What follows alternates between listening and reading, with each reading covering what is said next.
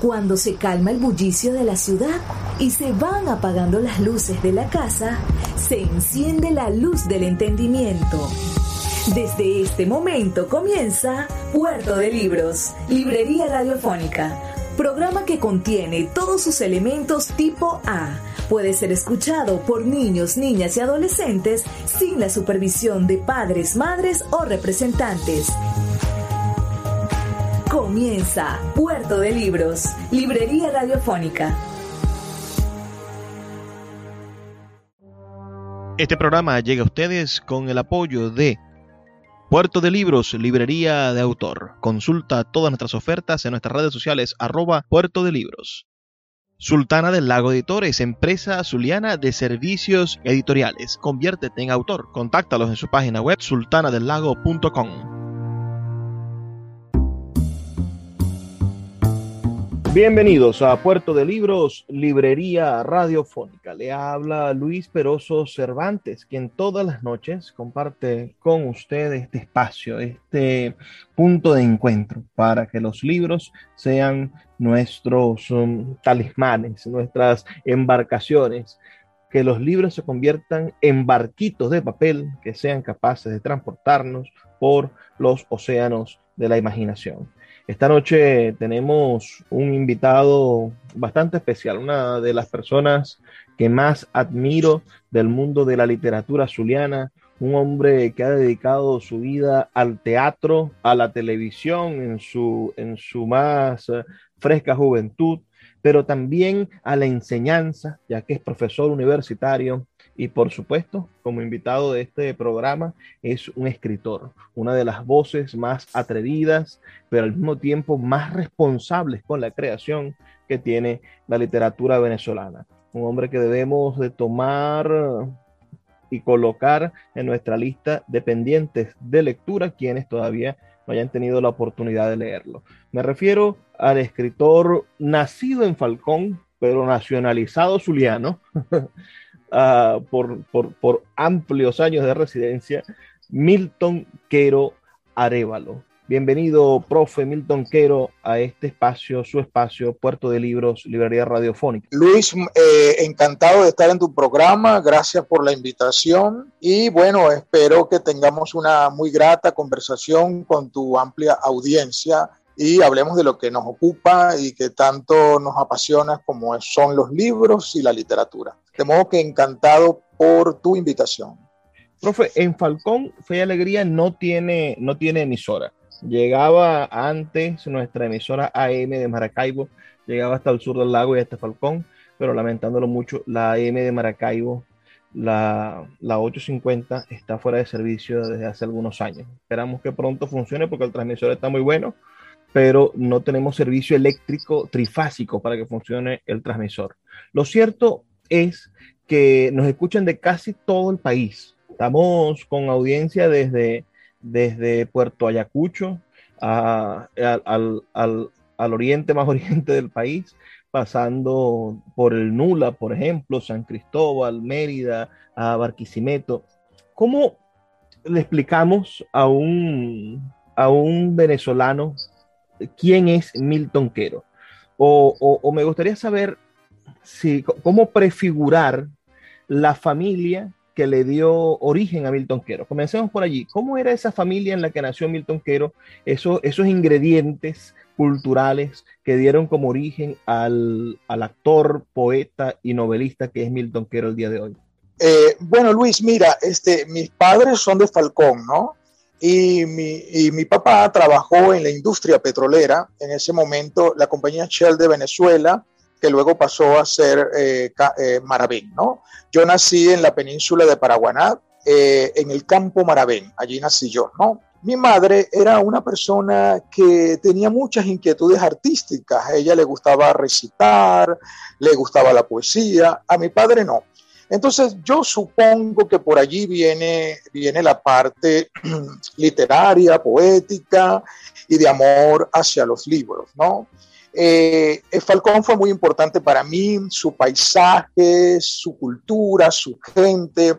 Eh, es un imaginario que todavía llevo, es un imaginario que me, me sensibiliza mucho y es una gente a la que quiero mucho. Nunca me he desarraigado del todo, a pesar de tener tantos años afuera, pero este son, eh, es el vínculo con mi padre, con mi madre, con, con, mis ancestros, con mi abuelo, y yo recuerdo mucho lo que fue el Campo Chel y lo que fue mi vida en, en, Falcón. Claro, eh, fue solamente la etapa eh, infantil y ya casi ya en la primera adolescencia fue que nos fuimos a Caracas.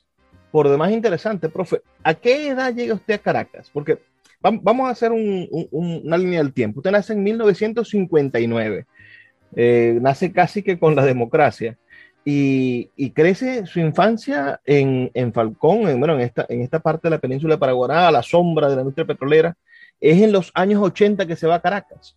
Eh, cuéntenos un poco la llegada a Caracas y esa Caracas de los 80, de qué manera se le presenta o se le abre los ojos al joven Milton Quero.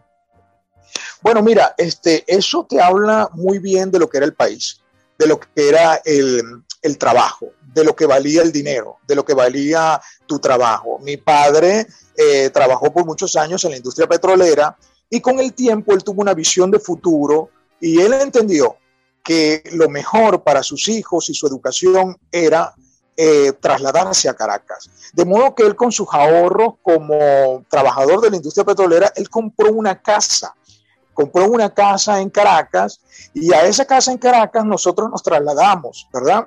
Eh, somos, somos una familia numerosa, somos seis hermanos, seis hermanas y dos hermanos. Y allá todos estudiaron en universidades públicas. Es decir, la democracia representativa eh, nos dio la posibilidad de hacernos profesionales.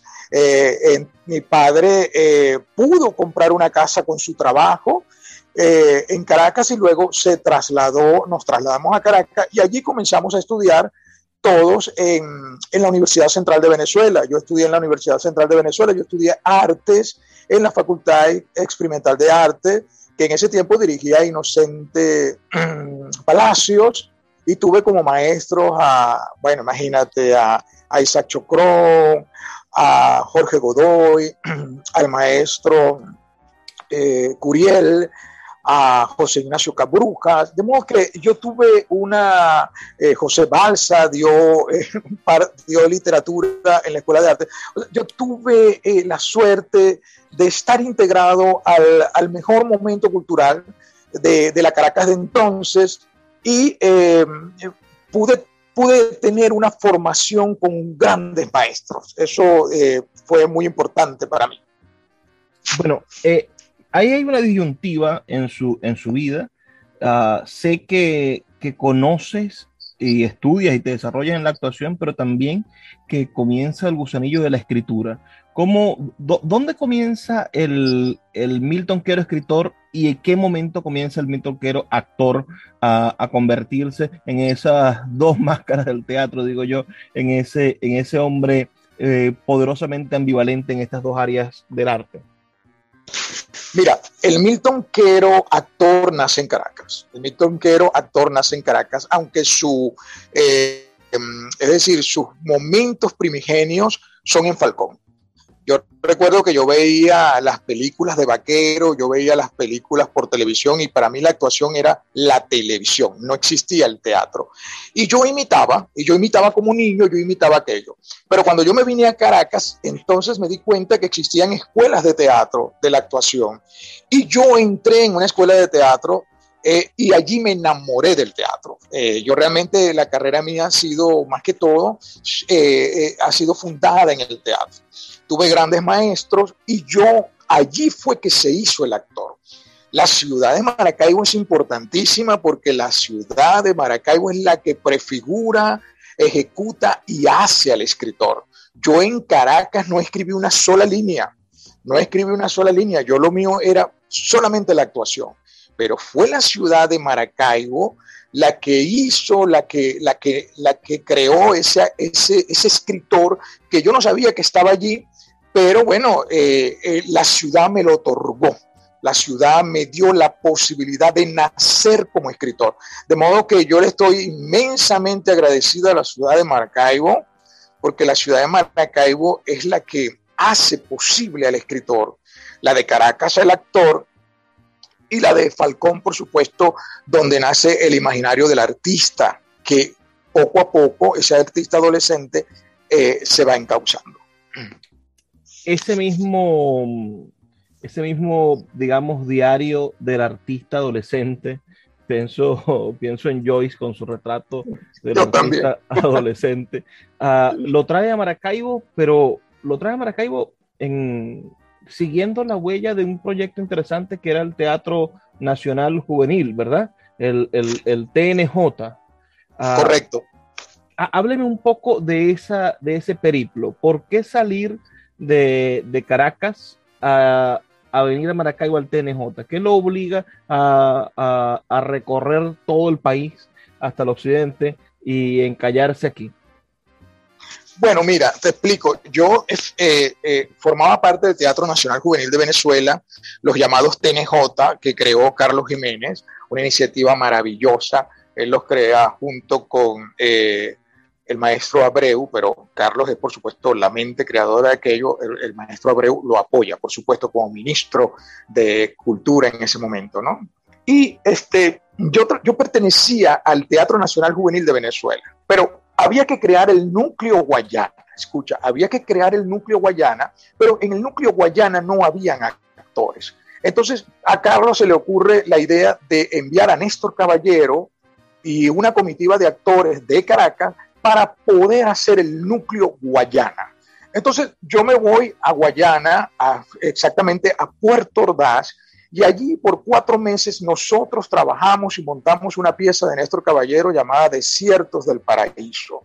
Nosotros eh, trabajamos allí cuatro meses con algunos dos o tres actores de Guayana. Todos los demás éramos importados, ¿no? Y entonces creamos el núcleo, el núcleo Guayana, porque era necesario crear el núcleo Guayana. Nosotros vinimos a Caracas, nos presentamos en el Festival Juvenil de Teatro que se hizo en el año 91 y en ese momento vino a Venezuela una croata muy bella, pero muy bella, llamada Neni del Mestre.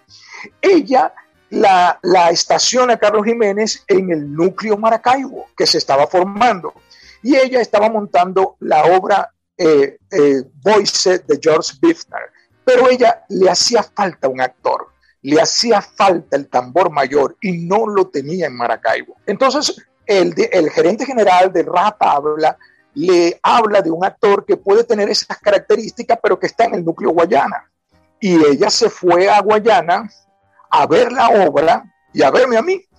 E inmediatamente cuando nos estamos regresando al, al hotel, ella me hace la propuesta de trabajar en el núcleo Zulia. Ya yo había terminado mi periplo en Guayana y yo lo que me correspondía era estar en Caracas. Pero ella me hace esa propuesta muy atractiva de tener ese personaje importante en Maracaibo y a mí me pareció lo mejor venirme a Maracaibo y hacer el tambor mayor y así fue. Lo estrenamos en el año 91, en diciembre, el 13 de diciembre del año 91 estrenamos Voice en el Teatro Bellas Artes. Vamos a hacer una pausa, profe, son solo dos minutos para escuchar los mensajes de Radio Fe y Alegría, pero de verdad es muy interesante la manera fortuita en la que llegó a Maracaibo y de allí me gustaría saber por qué no se ha ido. Así que vamos a hacer una pequeña pausa.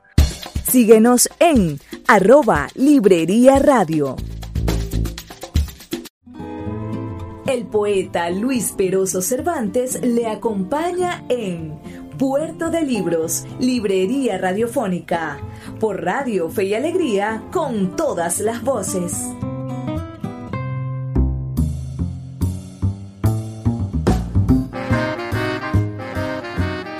Seguimos en Puerto de Libros, Librería Radiofónica, esta noche compartiendo con un maravilloso novelista, poeta, cuentista y también actor de teatro y profesor de teatro de nuestra Universidad del Zulia, el, el sin par, digamos, como decía el caballero andante. Ah, Amadís de Gaula. Amadís de Gaula, que llamaba sin par a la sí. mujer que, que amaba.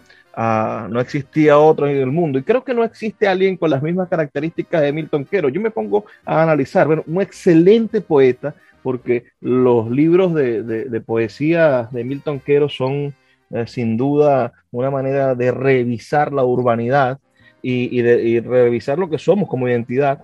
Y, después están sus novelas que, que el Sultana del Lago Editores ha tenido el placer recientemente de reeditar una, de reeditar Corrector de Estilo, que mereció en su momento el premio Adriano González León y tuvo una extensa edición por parte de la editorial Norma en su versión latinoamericana. Y bueno, y también recientemente el profesor nos ha estado seduciendo con una serie de relatos de un nuevo libro de cuentos que se avecina para el mundo literario. Profesor Milton, hábleme de las razones por las que una vez terminada esa obra del TNJ Zulia, bueno, decide quedarse en Maracaibo. ¿Qué, qué, sucede? ¿Qué hace que se ancle un falconiano que venía de, actuar en telenovelas y quizás me, he saltado esa parte que me gustaría que me hablara de la experiencia también de las telenovelas? Uh, ¿qué, lo hace quedarse en Maracaibo? Bueno, mira, este, Maracaibo me atrapó como ciudad, atrapó como ciudad, me atrapó su gente, su clima, su lenguaje, eh, la manera de fonetizar el español, eh, la distinción del maracucho. Pero tú lo dijiste muy bien y, te quiero dar ese crédito porque hasta ahora nadie lo ha dicho, pero tú lo hiciste, lo notaste. Y efectivamente yo amo y odio a esta ciudad. Eh, es, una cosa rara, tengo una, una relación de amor y odio con la ciudad que por cierto tú la definiste muy bien, hasta ahora ningún crítico lo había notado, y más o menos, claro, guardando la distancia, por supuesto, pero es más o menos esa, esa eh, hay muchos escritores que establecen esa relación con la ciudad, y quizás ese odio mm, mm, se convierte en un amor muy profundo, se convierte en un amor muy profundo, y yo me he mantenido acá porque me gusta la ciudad me gusta la ciudad, me gusta su gente, eh, las pocas cosas que, de repente no me cuadran, eh, las supero, las supero con, su historia, con, la historia de sus poetas, con la historia de, su literatura. Y bueno, yo soy realmente un, defensor de la ciudad y un amante de la ciudad. Pero eso es lo que ha hecho que me, que me quede, pues, que, que permanezca aquí por siempre. Ah, ahora hábleme de esa pasantía previa a llegar a Maracaibo en la televisión nacional. ¿Cómo funcionaba esa televisión de los años 80, ah, 90? Que era, era todo, toda esa era dorada que, nos han hecho pensar ahora que no hay dramáticos, ¿no? Ah, o, o si era una especie de industria con, sus, con sus fuertes bemoles. Bueno, mira, yo lo que vi fue una maravilla. Yo no vi esos lunares que algunas personas ven, eh, no sé por qué lo ven o con qué intencionalidad lo ven, pero esa fue una industria generosa que te permitía a ti eh, desarrollarte como actor, eh, te pagaban bien, cuando presentaban la novela nuevamente, te, tú ibas y cobrabas unos royalties allí en Radio Caracas. En ningún momento yo sentí eso que algunos han querido ver, ¿verdad? Que algunos han querido ver, eh, yo siento que es una industria, yo creo que mucha gente está añorando esa industria que, de la televisión que se hizo en, Venezuela, sobre todo en Radio Caracas Televisión. Eh, yo trabajé allí, yo trabajé en Radio Caracas Televisión, siempre eh, pequeños personajes, ¿no? Yo recuerdo que a mí me llamaba Arquímedes Rivero, me mandaba, un, me mandaba un personaje, luego me mandaba otro y así iba, ¿no? Eh, en, un momento, en un momento crucial, yo, tuve que tomar una decisión. Eh, a mí me, empezó a dar clases doña Amalia Pérez Díaz en su apartamento, pero en ese momento justo salió eh, la propuesta de venir a Maracaibo. Quizás si yo no hubiera aceptado esa propuesta, bueno, hubiera sido un, actor más de televisión, ¿no? pero yo decidí venirme y rompí con eso. Eh, yo recuerdo que doña Amalia me dijo, bueno, Milton, vaya a hacer teatro, fórmese bien y aquí tenemos las puertas abiertas. Pero las vicisitudes de la vida hicieron que, no regresara nuevamente a prepararme en eso, en lo que ella preparaba a los actores para enfrentarse a las cámaras. Eh, yo recuerdo que fui a la televisión gracias al teatro, porque Carlos Márquez en ese momento vio Desiertos del Paraíso y me reclutó a mí y a un compañero que se llamaba Barbera. eh, no me recuerdo el apellido, los dos trabajamos en Desierto del Paraíso y a los dos no, no, él nos llevó de la mano a Radio Caracas para formarnos allá. Pero en el periplo, en el periplo yo eh, hacía eh, muchos personajes, ¿verdad? Lo que se llamaban personajes cortos y eso me dio mucho, mucho training, me dio mucha cancha, ¿no? Y, y mucho oficio, y mucho oficio. Yo me la pasé muy bien, eh, yo creo que, que, fue una gran industria, que es una lástima que no siga y que yo creo que hay muchas viudas y viudos de ese lamentable suceso que ocurrió cuando se apagaron las cámaras. Sí, lamentablemente. 2007, lamentablemente, quizás algunos, em, escuchaba yo algunos comentarios de gente que decía, bueno, cuando cierran RCTV, que lo cierran introspectivamente, Ah, y, además confiscan los espacios y los equipos, uh, cosa que, detuvo la producción, ¿no? Porque bien podían cerrar la señal abierta y pudo haber seguido produciendo. Pero parecía que, iba a continuar la tradición dramática en el otro canal, en el canal 4, pero no fue así, porque la competencia era quizá lo que producía el, efecto de, de, intentar hacer producciones cada vez mejor. Ah, llegado a Maracaibo, usted conoce a un hombre que, que sí sabía de eso de competencia. Me refiero yo a, un director de teatro que estaba en una lucha, en una, en una carrera y siempre en la última milla por conseguir el mejor montaje teatral, el más profesional, sin importar que, lo hiciese desde Maracaibo, intentaba hacer obras de teatro que se pudieran presentar en cualquier festival internacional y dar la talla y robarse los aplausos de todos. Me refiero a Enrique León. Trabajó usted con Enrique León en 1997 con Flor de Baile y en el 98 con Agua de Colonia. Háblenos de esas experiencias y de ese Enrique León que quizá sea un nombre que no se conoce en todo el país. Y dirán nuestros amigos de las diferentes partes de la nación quién es Enrique León. Ah, pero para nosotros, para los zulianos, es alguien que, suena muchísimo debido a que es un maestro de, de, la acción teatral y fundó la Sociedad Dramática de actores, la Sociedad Dramática de Maracaibo. Háblenos de, cómo llegó usted a esa experiencia y cómo podremos presentar a Enrique León ante los escuchas de, Venezuela, que, no lo, que no lo conocen como usted lo conoció. Mira, a mí se me llena el corazón de alegría de solo nombrar el nombre de Enrique León. Enrique León fue un ser, es un ser extraordinario, un maestro amoroso. Conmigo fue una persona especialísima. Eh, aprendí mucho de él, un genio, un genio teatral. Todo lo que hacía era éxito, pero tenía una perspectiva artística muy importante. Enrique, el legado de Enrique es muy grande. Primero, construir un teatro. Ya eso eh, es más que suficiente. Enrique construye un teatro, pero Enrique demuestra algo y él dice que sí es posible hacer un teatro de calidad en la provincia que compita en los mejores escenarios y lo logró. Todas las producciones de Enrique León cuando se hacían en Maracaibo era invitado a, la, a los festivales internacionales de teatro en Caracas.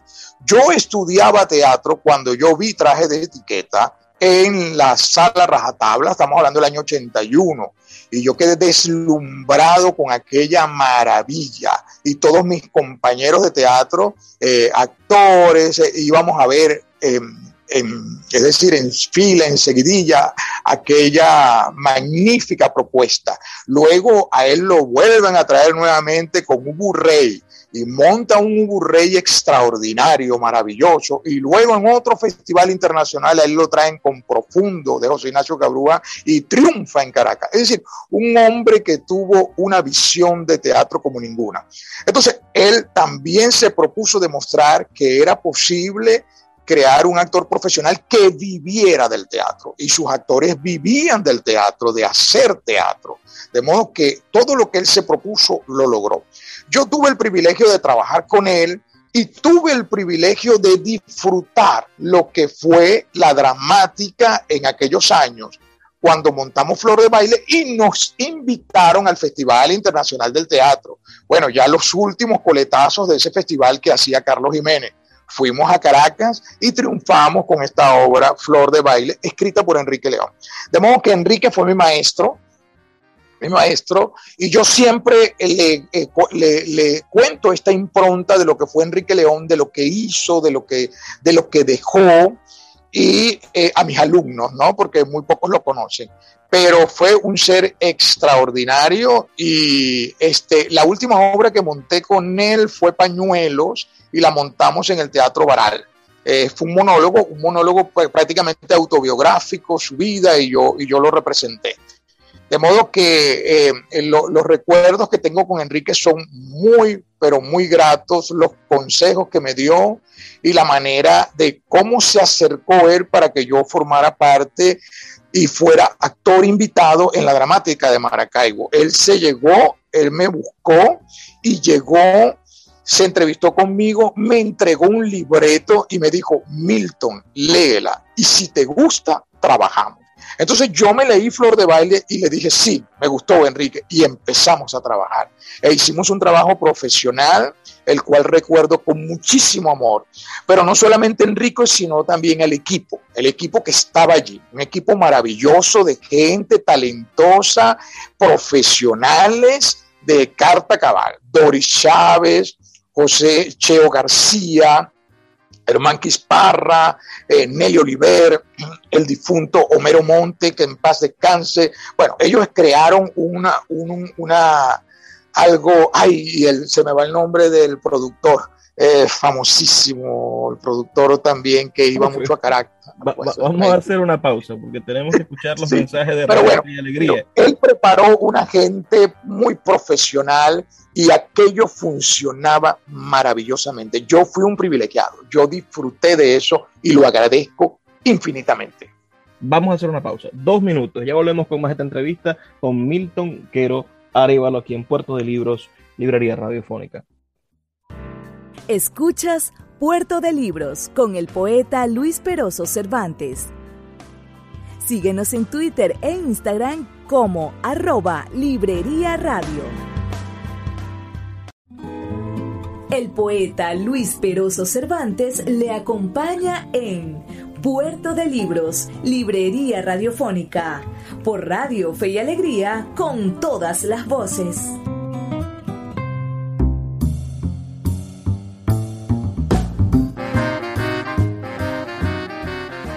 Seguimos en Puerto de Libros, Librería Radiofónica, recordando un poco el mundo del teatro en el cual ha habitado nuestro invitado de la noche de hoy, Milton Quero Arevalo, novelista, cuentista, poeta y sobre todo, bueno, no digo sobre todo, porque es, como, como le digo, vivir, escribir una novela es algo que, que embriaga, entonces no, no, no se puede no se puede soltar esa, esa impronta después de tenerla en el alma. Pero hábleme, profe, ¿cómo llega a ser profesor de la Universidad del Zulia? Y hábleme de, esa facultad experimental de arte en la cual usted da clase, esa, esa mención teatro, ah, en la cual usted es uno de los que resiste dando clase y mostrando que es posible formarse como actores profesionales en este país. Bueno, mira, este Gerardo Piñeiro era el otro productor importantísimo de la dramática, no quiero dejar de nombrarlo, un hombre maravilloso, con mucho talento, de verdad, bueno, gente, gente muy querida por mí. Mira, este, yo llego gracias a otro grande, a otro grande de acá, de la cultura, del imaginario maracucho, conchale, como lo es Víctor fue mayor. Dios mío, Víctor fue mayor. ¿Qué no ha hecho Víctor fue mayor? ¿Y qué no hizo Víctor fue mayor? Increíble todo lo que ha hecho el gran Víctor fue mayor. Mira, Víctor me invita a mí, me invita a mí a que yo asista a Eduardo Gil. Eduardo Gil lo invitan a dar unas clases, pero yo no sabía cuáles eran las intenciones que tenía Víctor. Después me di cuenta, vi, las intenciones de Víctor era que yo me preparara en las clases que estaba dando Eduardo Gil, yo era su asistente para que cuando el año que viene Eduardo ya no podía venir, yo me ocupara de eso. Y efectivamente así fue. Este, una vez que Eduardo se va, eh, eh, yo eh, eh, se abre concurso y yo, por supuesto, gano el concurso y entro en la Universidad del Zulia como profesor de técnicas de actuación. Ha sido una experiencia muy grata. Lamentablemente, ahorita, como tú lo sabes, no, no tenemos tanta matrícula como antes por razones ya conocidas, pero hemos realizado y estamos realizando y estamos empeñados en sembrar el teatro en las nuevas generaciones, por supuesto, ¿no? Porque siempre hay gente que le gusta el teatro, siempre, siempre va a haber gente que le gusta el teatro. Eh, yo me sorprendo mucho cuando veo a, los jóvenes con, aquella, con aquel impulso, con aquella iniciativa, con aquellas ganas, y me recuerdan mis tiempos, cuando yo estudiaba teatro en mi escuelita de teatro de Petare, la Porfirio Rodríguez. De modo que así es como yo entro en la universidad y ahorita estoy dando, precisamente en los actuales momentos, estoy dando dos cátedras, técnicas de actuación una y construcción del personaje eh, dramático. Esas son las que estoy dando actualmente en este semestre. Profe, pasemos a la parte literaria. Eh, ¿Qué llega primero a su a su mundo de inquietudes? ¿Escribir poesía o escribir narrativa? No, mira, lo primero que llega es la narrativa. Curiosamente, lo primero que llega es la novela. Lo primero que yo escribo es la novela. Y es extraño porque debía haber empezado por cuentos, ¿no? O por poemas, por versos. No, no, no, no, no. Lo primero que llega fue la novela. Entonces, yo creo que esa novela fue como un encargo de Maracaibo que me hizo a mí por estar acá. Yo creo que ahí hay como una cosa mágica, misteriosa. Alguien me dictó, Milton, escribe esto, porque tú tienes una deuda con Maracaibo. Y efectivamente yo comencé a narrar. Por cierto, yo comienzo y hago el primer capítulo que tú conoces bastante bien, ¿verdad? Eh, por cierto, agradezco infinitamente que, que hayas querido publicar nuevamente la novela en tu editorial. Eso es maravilloso porque la novela la pueden tener actualmente los lectores. Eh, los que se quieran acercar a ella la pueden leer gracias a Sultana del Lago. Porque antes no estaba yo, yo esa novela, una vez que se va al Grupo Norma de Venezuela, eh, nadie la ha vuelto a publicar. Pero Luis se empeñó eh, eh, y yo encantado. Y bueno, hicimos esta, esta, esta nueva edición, que por cierto yo creo que en marzo. Bueno, entonces yo hice ese primer, ese primer capítulo, Luis, y, y me tranqué. Y me tranqué, me paré y no pude más, no pude más. Eso, eso fue casi como un año y medio, dos años que eso estuvo parado no podía seguir eso, no, no, encontraba la salida, no le encontraba la peripecia, no, no sabía cómo, cómo resolver aquello. Pero ese primer capítulo me encantó, me parecía bellísimo, pero yo, pero es una lástima, porque esto puede ser una novela y yo no sabía cómo hacer. Pero un día después de pasar mucho tiempo, dos años, algo yo, tres años, eso engavetado, bueno, me senté nuevamente y surgió. Y surgió aquello, y surgió pero de una manera vertiginosa, en dos o tres meses eh, de un trabajo febril, yo terminé corrector de estilo. Y lo llevé, recuerdo que lo terminé justo a tiempo para una convocatoria de un premio que acababan de crear, por cierto, que se llamaba la primera Bienal de, de, novela Adriano González León, y yo entré en la raya, terminaba el 30 de septiembre, yo creo que yo lo llevé el 25, y me lo recibieron aquí en Maracaibo, en el, eh, creo que quedaba en La Padilla, donde estaban las oficinas del Grupo Norma. Estaban allí unas oficinas del Grupo Norma y allá yo, llevé mi manuscrito. Y bueno, la suerte y la fortuna que hizo que ese manuscrito se impusiera. Y bueno, de allí todo el periplo que ha tenido la novela y que me ha dado muchísimas satisfacciones. La novela de la que estamos hablando, para todos los que nos escuchan, se llama ah, Corrector de Estilo. Está publicada por Sultana del Lago Editores y yo les tengo una propuesta a los que nos escuchan. Las personas que quieran leerlo, bueno, vamos a estar obsequiando cinco ejemplares de, en formato digital a través de Google Books, si les parece a todos ustedes. Todo el que tenga un teléfono Android uh, o lea en su computadora a través de, tengo una cuenta en Google, puede adquirir, puede, puede adquirir la novela en este momento a través de la librería digital. Pero si nos envías un mensaje en esta noche al 0424-672-3597, 0424-672-3597, diciéndonos de qué parte del país nos escuchas y diciendo que quieres la novela, que quieres leerla, que tienes como leerla también, porque necesitas un teléfono o un Android o tener una cuenta en Google, bueno, entonces yo te haré llegar a ti que nos estás escuchando y que quieres la novela, te haré llegar un enlace de redención ¿Qué es eso? Es un link a través del cual vas a acceder, vas a entrar y con ese link vas a poder obtener un ejemplar gratuitamente asociado a tu cuenta Google. Vas a poder leerlo infinitamente, es como si tuvieses un, es un activo digital. Eso, eso es lo que es. Vamos a regalar cinco, cinco novelas, profe, a ver quién se anima a leerlo aquí en, nuestro, en todo nuestro inmenso país. Estupendo, Luis, estupenda iniciativa, claro que sí.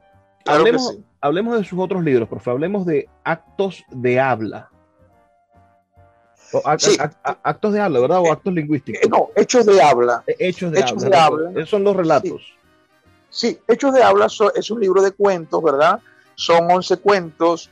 Eh, yo los llevé, los sometí al concurso en Monte Ávila y bueno, me aceptaron y lo publicaron, la colección creo que Continente, ¿no?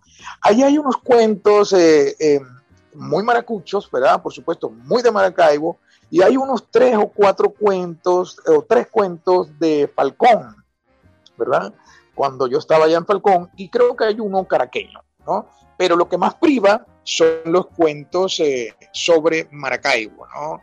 Hay un cuento, por decir, eh, Hotel Granada, es un cuento muy marcado de acá, sobre la ciudad. Está también un cuento que me gusta mucho, me gusta mucho, se llama Autopsia del Deseo, que también trata y tiene que ver con Maracaibo. Eh, y bueno, ese, ese libro de cuentos eh, lo publicó Monte Ávila, ya lamentablemente Monte Ávila tampoco ya no está funcionando. Por cierto, yo tengo los derechos y puedo volverlo a publicar, creo que te he hablado de eso, pero en este, en este instante quería limpiarlo eh, y poner solamente los cuentos sobre Maracaibo porque he escrito unos cuatro cuentos más sobre Maracaibo y bien pudiéramos este, eh, publicar eh, nuevamente estos cuatro nuevos cuentos sobre Maracaibo y aquellos que se publicaron en un momento en Monte Ávila. Y ahora hablemos de su otro libro, de Geografía Urbana.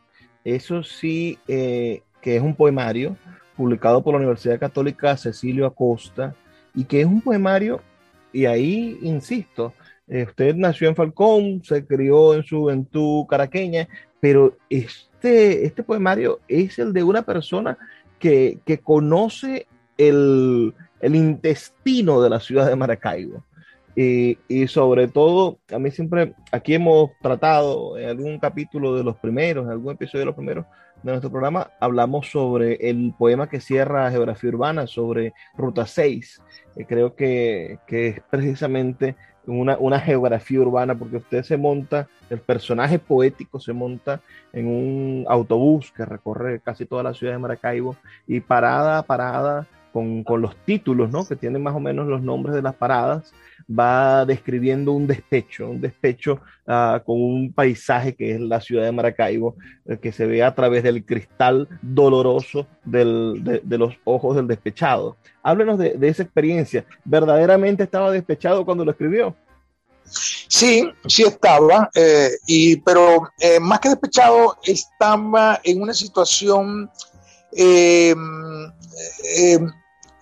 relacionado con, con, el paisaje, ¿no? Relacionado con el paisaje y con la ciudad. Más que todo, eso fue lo que privó más, ¿no? Lo que era el paisaje y la ciudad, lo que me manifestaba, ¿no? Y lo que me sugería. Eh, por cierto, quiero darle el crédito a, Norberto, pues lo conoce, Norberto José Olivar, porque cuando yo lo llevé a la UNICA también, ¿no? E, ese poemario debía esperar un tiempo y Norberto cuando lo leyó le encantó, dijo, no, no, no, no, esto hay que publicarlo ya. Y entonces se saltó un poco de, se saltó la fila, se saltó la fila. Eh, eh, porque Norberto en ese momento creo que estaba en algo de publicaciones allá y bueno, nada, eh, eh, publicaron ese, ese poemario. Eh, y bueno, como tú dices, sí, geografía urbana, hay como una descripción sobre lo que es la ciudad, sobre lo que es el amor, sobre lo que son algunos sitios emblemáticos. Y entonces, bueno, todo eso se va embricando, se va embricando para crear un clima poético que define eh, de alguna manera eh, una circunstancia eh, urbana que es lo que intenté hacer. por cierto, el prólogo, una belleza de prólogo, me lo hizo Miguel Ángel Campos también, eh, Miguel Ángel eh, eh, agarró cuando lo leyó, le encantó y, él propuso hacer el prólogo. Y bueno, ese es un libro que ha tenido su recorrido, que también me ha dado muchas satisfacciones, ciertamente, porque bueno, ha gustado mucho. ha gustado mucho y, es un poemario para mí muy cálido. Ahí está Geografía Urbana, está Ruta 6 y está Actos Lingüísticos también, que también se publicó aparte, pero también ahí está eh, en, geografía urbana está actos lingüísticos. Es un patrimonio, es un patrimonio poético de Maracay. Vamos a hacer una pausa, profe, dos minutos y ya volvemos con el último segmento de nuestro programa aquí en Puerto de Libros, Librería Radiofónica. Síguenos en arroba Librería Radio. El poeta Luis Peroso Cervantes le acompaña en Puerto de Libros, Librería Radiofónica, por Radio Fe y Alegría, con todas las voces. Llegamos al último segmento de Puerto de Libros, Librería Radiofónica, esta noche muy animada con, con un maravilloso escritor zuliano. Si el Zulia se independizase algún día, cosa que, que más bien creo que, es a lo contrario, porque el mundo va hacia la unificación de naciones y no hacia la separación. Pero si se independizara, yo creo que a, nuestro querido Milton Quero Arevalo le saldría la nacionalidad automática, porque es un hombre que, que a pesar de tener ese ojo de águila acucioso sobre muchos de los males de nuestra ciudad, porque sus personajes ciertamente logran ver el, con, con, precisión dónde fallamos, también lo hace porque tiene la capacidad de, levantar la preocupación de conseguir esas cosas. No lo hace con fanatismo, que es quizás lo que haría un, un, un escritor regionalista al momento de hablar de, de, Maracaibo, lo hacen con fanatismo, ni lo hacen con odio, quizás como lo hizo Blas Peroso Naveda en su Maracaibo City, ¿no? Que, que, que, que sí hay eh, una, la, intención contraria al regionalista, ver lo peor y no resaltar nada bueno. En cambio, encontramos en la narrativa, en la voz de Milton Quero, la capacidad de amar y odiar, como, como decía usted hace un tiempo, ah, de, de, descubrir lo, lo, bueno y lo malo de vivir en pareja con Maracaibo. Ese, ese viví con ella que dice el maracucho cuando le, cuando le piropean a la esposa, ah, es lo mismo que podríamos, que nos podría responder un Milton Quero en el momento en el que alguien le, le comente sobre la Maracaibo que él retrata. Bueno, viví con ella para que, para que veáis lo que, lo que es estar habitando, cohabitando eternamente con Maracaibo. Profe, me quiero detener en su experiencia cinematográfica. Hábleme de Jacobo Penso, que también nos dejó recientemente. Ah, fue usted protagonista de una película Jacobo Penso, Borrador, del año 2006. Sí, ese también fue un caso eh, muy peculiar porque yo no me lo creía, ¿no? Yo no me lo creía. Resulta que a mí me llama Herman Quisparra, que era el productor, y me dice, mira Milton, ¿para qué? Jacobo quiere que audiciones para una película. Y yo no le paré mucho porque yo en ese momento estaba con la escritura, ¿no? Realmente yo estaba con la escritura y estaba ocupado en eso. Y yo presuponía que era un personaje más. Y bueno, pasó una semana y nada, que lo llamaba, pasaron dos semanas y nada. Y entonces, este, Hermanqui me llamaba, pero Milton, bueno, sí, yo voy, yo un día voy yo al casting, no te preocupes. Eh, pero yo no tenía ese, en ese momento de verdad, yo no tenía la, el deseo de, eh, de hacer cine o de hacer un personaje porque estaba con la creación. Entonces resulta que un, un día me consigo en el aeropuerto eh, de la Chinita a Jacobo Penso.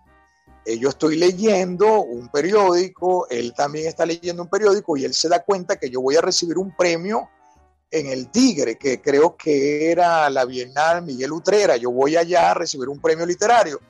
Y entonces Jacobo se me, mira, me habla, conversa conmigo, porque ya me conocía, y me dice, mira Milton, ¿por qué no has ido a la audición?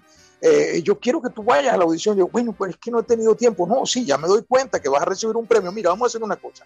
Anda, recibes el premio, festeja el premio, pero te viene y yo voy a estar aquí una semana y yo te hago la audición. Yo le digo, ok, Jacobo, vamos a hacerlo. Entonces, efectivamente, cuando regreso eh, me llamo a Jacobo y me voy a hacer la audición. ¿Cuál es la sorpresa?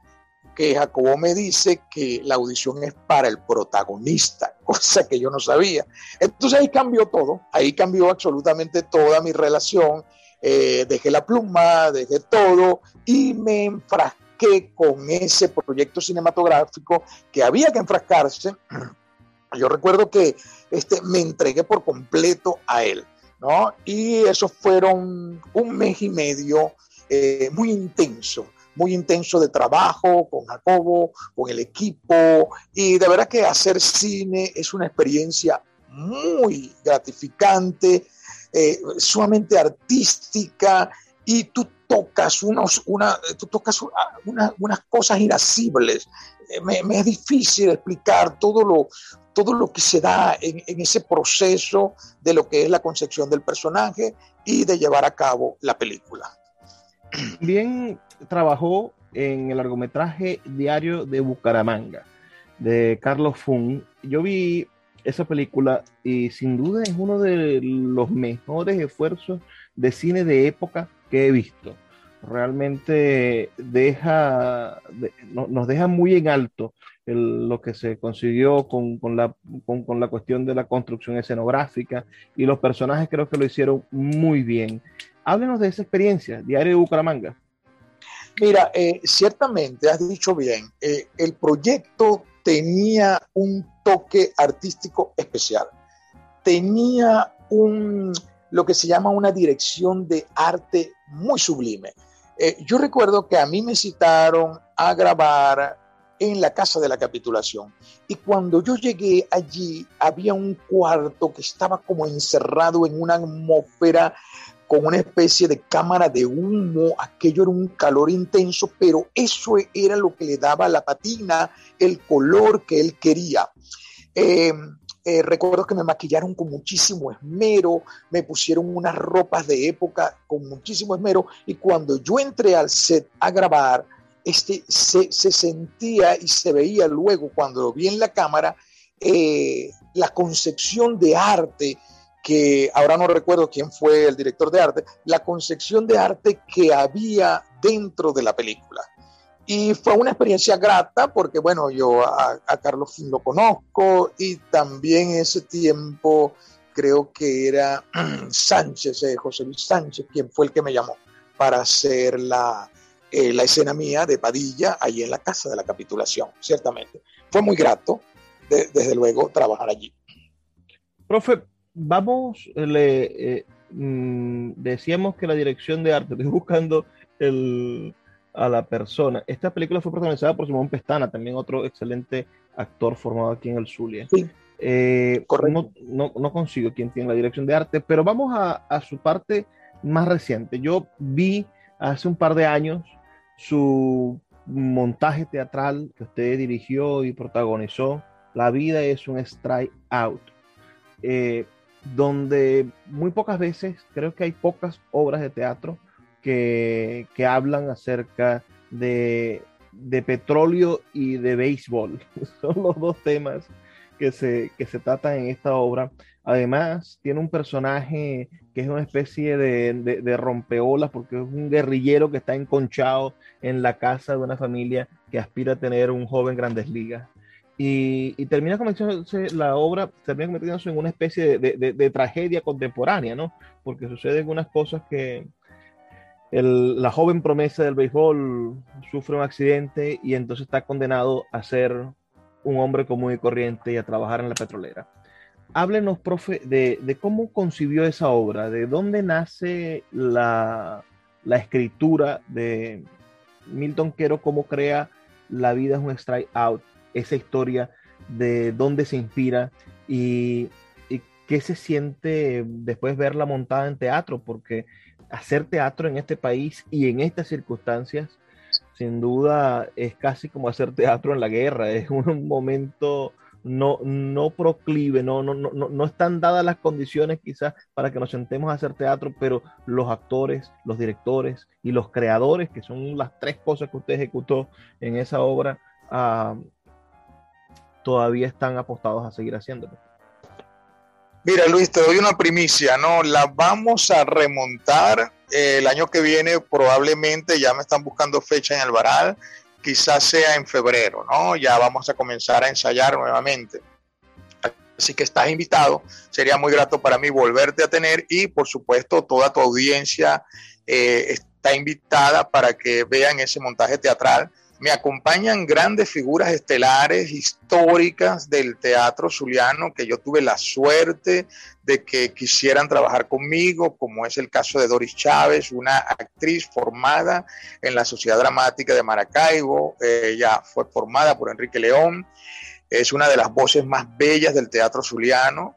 Eh, Juan Carlos Quintino, uno de los hombres eh, más carismáticos, eh, todo lo que hace Quintino lo hace bien, maravilloso, y bueno, imagínate, y el otro, un monstruo como lo es Alexis Blanco, que es una delicia trabajar con él porque es un hombre con tanta cultura, con tanto conocimiento, que bueno, que casi no lo tienes que dirigir, pues porque entiende perfectamente todo lo, que tú estás pidiendo y todo. Y tenemos una joven promesa, porque en la obra hay una joven promesa, es un muchacho que apenas está empezando y él se llama Luis Sandoval, un muchacho muy disciplinado, un joven, eh, no sé, Luis tendrá 20, 22 años, algo así, pero este, con mucho talento él hace el personaje de Simón. Mira, esa obra nace de un taller literario, de un taller de, dramaturgia, perdón, nace de un taller de dramaturgia que en algún momento yo hice con eh, Isaac Chopron. Eh, yo lo único que escribí fue una escena, solamente fue una escena, a Isaac le encantó. Y yo guardé esa escena por años, casi como 10 años la guardé y la escena me gustó muchísimo, muchísimo me gustó la escena, pero yo la guardé y no sabía qué hacer con ella, pues me pasó lo mismo que con corrector, se me, se me trancó el serrucho, como quien dice. Y bueno, con el tiempo, el pasar del tiempo, bueno, conseguí la clave de poder hacerla y bueno, y la ejecuté. Entonces la, la, la ejecuté, la hice y bueno, sí, tiene razón. Ese, eh, ese, tema es raro, es curioso, porque es un tema tan venezolano como es el petróleo, como es el béisbol. Sin embargo, Luis, son eh, pocas las obras, yo diría que cuatro obras las que se han hecho sobre el tema del béisbol en Venezuela. Mira, el primero que toca el tema del béisbol en Venezuela es Ixen Martínez, con una obra, Ixen Martínez, con una obra que yo vi eh, que se llama La Hora Texaco, allá en Caracas. Luego lo toca eh, Gustavo con Fotomatón, con Fotomatón, lo toca también. Y hay otro que se llama Paul Salazar, que escribió una obra que se llama Eternos Rivales. Y bueno, y yo que salgo con esta obra que se llama em, La vida es un strikeout. Aunque Leonardo Asparren me, me dijo en un tweet que la vida también podía ser un honrón. Entonces yo le comenté, sí, claro, puede ser un honrón, pero en este caso lo que yo escribí es un fracaso total. es un Es un ponche, pues, es un ponche. si, hubiese, si, no, si fuese una comedia sería un honrón.